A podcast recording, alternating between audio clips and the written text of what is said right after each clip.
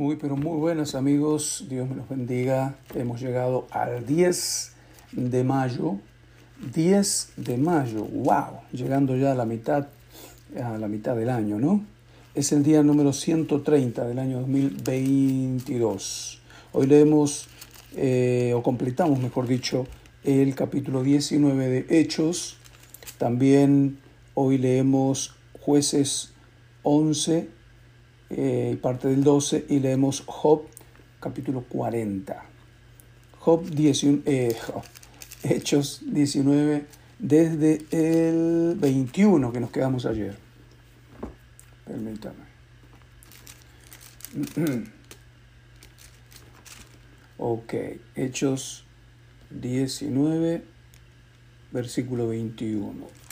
Pasadas estas cosas, Pablo se propuso en espíritu ir a Jerusalén después de recorrer, Macedonia y Acaya, diciendo, después que haya estado allí me será necesario ver también a Roma. Y enviando a Macedonia a dos de los que le ayudaban, Timoteo y Erasto, él se quedó por algún tiempo en Asia. Hubo en aquel tiempo un disturbio no pequeño acerca del camino porque un platero llamado Demetrio, que hacía de plata templecillos de Diana, daba no poca ganancia a los artífices, a los cuales reuniendo, reunidos con los obreros del mismo oficio, dijo, varones, sabéis que de este oficio obtenemos nuestra riqueza, pero veis y oís que este Pablo, no solamente en Éfeso, sino en casi toda Asia, ha apartado a mucha gente con persuasión, diciendo que no son dioses los que se hacen con las manos y no solamente el peligro de que este nuestro negocio venga a desacreditarse, sino también que el templo de la gran diosa Diana sea estimada en nada y comience a ser destruida la majestad de aquella a quien venera toda Asia y el mundo entero. Cuando oyeron estas cosas se llenaron de ira y gritaron diciendo, Grande es Diana de los Efesios. Y la ciudad se llenó de confusión y aún se lanzaron al teatro arrebatando a Gallo y a Aristarco, macedonios, compañeros de Pablo. Y queriendo Pablo eh, salir al pueblo, los discípulos no le dejaron. También algunas de las autoridades de Asia, que eran sus amigos, le enviaron recado, rogándole que no se presentase en el teatro. Unos pues gritaban una cosa y otros otra, porque la concurrencia estaba confusa y los más no sabían por qué se habían reunido. Y sacaron de entre la multitud a Alejandro, empujándole los judíos. Entonces Alejandro, pedido silencio con la mano, quería hablar en su defensa ante el pueblo. Pero cuando le conocieron que era judío, todos a una voz gritaron casi por dos horas, Grande es Diana de los Efesios. Entonces el escribano, cuando había apaciguado a la multitud, dijo, varones Efesios, ¿y quién es el hombre que no sabe que la ciudad de los Efesios es guardiana del templo de la gran diosa Diana y de la imagen venida de Júpiter? Puesto que esto no puede contradecirse, es necesario que os apaciguéis y que nada hagáis precipitadamente, porque habéis traído a estos hombres sin ser sacrílegos ni blasfemadores de vuestra diosa, que si Demetrio y los artífices que están con él tienen pleito contra alguno, audiencias se conceden y procónsules hay, acúsense los unos a los otros, y si demandáis alguna otra cosa, en legítima asamblea se puede decidir, porque peligro hay de que seamos acusados de sedición por esto de hoy, no habiendo ninguna causa por la cual podamos dar razón de este concurso. Y habiendo dicho esto, despidió a la multitud. Una situación más en la que Pablo tiene que pasar grandes apuros por su servicio misionero. Muy bien, ahora nos vamos al libro de jueces en el Antiguo Testamento, y en jueces estamos en el capítulo 11. A ver, 11 nos quedamos ayer en el versículo 33, versículo 34 entonces. Entonces volvió Jefté de Mispa a su casa, y aquí su hija que salía a recibirle con panderos y danzas, y ella era sola, su única hija. No tenía fuera de ella ni hijo ni hija. Entonces y cuando él la vio, rompió sus vestidos diciendo, ay, hija mía, verdad que me has abatido y tú misma has venido a ser causa de mi dolor, porque le he dado palabra a Jehová y no podré retractarme. Ella entonces le respondió, Padre mío, si le has dado palabra a Jehová, haz de mí conforme a lo que prometiste, ya que Jehová ha hecho venganza de tus enemigos, los hijos de Amón. Y volvió a decir a tu padre, concédeme esto, déjame por dos meses que vaya y descienda por los montes y llore mi virginidad, yo y mis compañeras. Y él dijo, ve, y la dejó por dos meses, y ella fue con sus compañeras y lloró su virginidad por los montes. Pasados los dos meses volvió a su padre, quien hizo de ella conforme al voto que había hecho. Y ella nunca conoció varón. Y se hizo costumbre en Israel que de año en año fueran las doncellas de Israel a endechar la hija de Jefté Galaadita cuatro días al año.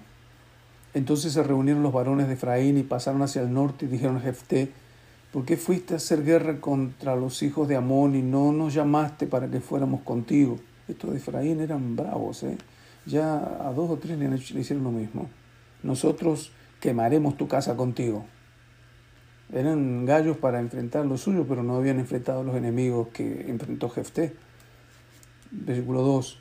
Jefté le respondió, yo y mi pueblo teníamos una gran contienda con los hijos de Amón, y os llamé, y no me defendisteis de su mano. Viendo pues que no me defendíais, arriesgué mi vida y pasé contra los hijos de Amón, y Jehová me los entregó. ¿Por qué pues habéis subido hoy contra mí para pelear conmigo? Entonces reunió Jefté a todos los varones de Galaad y peleó contra Efraín. Y los de Galaad derrotaron a Efraín porque habían dicho, vosotros sois fugitivos de Efraín, vosotros los galaaditas en medio de Efraín y de Manasés. Los galaaditas tomaron los vados del Jordán a los de Efraín y aconteció que cuando decían los fugitivos de Efraín, quiero pasar, los de Galaad les preguntaban, ¿eres tú Efrateo? Si él respondía no, entonces le decían, ahora pues di Sibolet y si él decía Sibolet, porque no podía pronunciarlo correctamente, entonces le echaban mano y le degollaban junto a los vados del Jordán. Y murieron entonces de los de Efraín cuarenta y dos mil. Y Jefté juzgó a Israel seis años y murió Jefté Galaadita y fue sepultado en una de las ciudades de Galaad.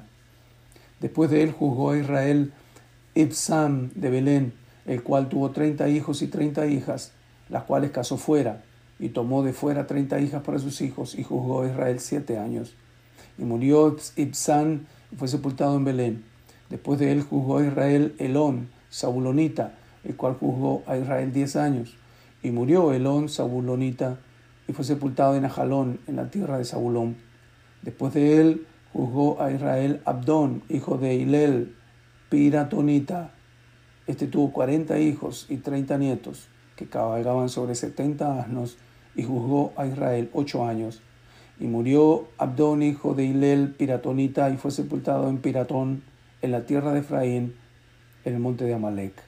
Uh, mañana entramos a leer la historia de Sansón. Uf, no se la pierdan. Terminamos leyendo el día de hoy el libro de Job. Y ya estamos casi terminando el libro de Job. Hoy nos toca leer el capítulo 40. Job, capítulo 40. Todavía está hablando Dios. Además respondió Jehová a Job y dijo, ¿es sabiduría contender con el Omnipotente? El que disputa con Dios, responda a esto. Entonces respondió Job a Jehová y dijo, He aquí, he aquí que yo soy vil. ¿Qué te responderé? Mi mano pongo sobre mi boca. Una vez hablé, mas no responderé aún dos veces, mas no volveré a hablar. Respondió Jehová a Job desde el torbellino y dijo, Ciñete ahora como varón tus lomos, y yo te preguntaré, y tú me responderás.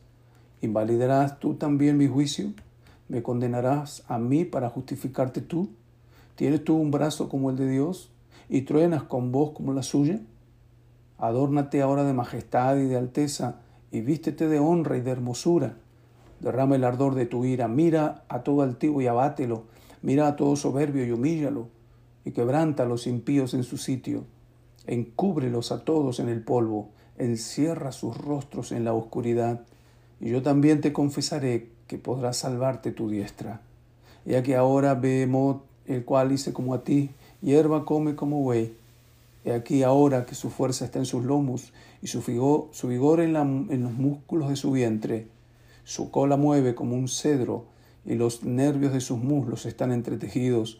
Sus huesos son fuertes como bronce y sus miembros como barras de hierro. Él es el principio de los caminos de Dios El que lo hizo puede hacer que su espada de a él se acerque. Ciertamente los montes producen hierba para él, y toda bestia de campo retosa allá. Se echará debajo de las sombras, en lo oculto de las cañas y de los lugares húmedos. Los árboles sombríos lo cubren con su sombra, los sauces del arroyo lo rodean.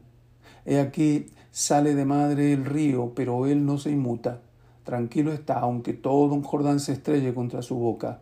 ¿Lo tomará alguno cuando está vigilante y dará su nariz? Otra vez Dios le hace notar a Job que es realmente insignificante ante las grandezas de la creación que él justamente había hecho. Un baño de humildad para Job, como el que necesitamos nosotros muchas veces.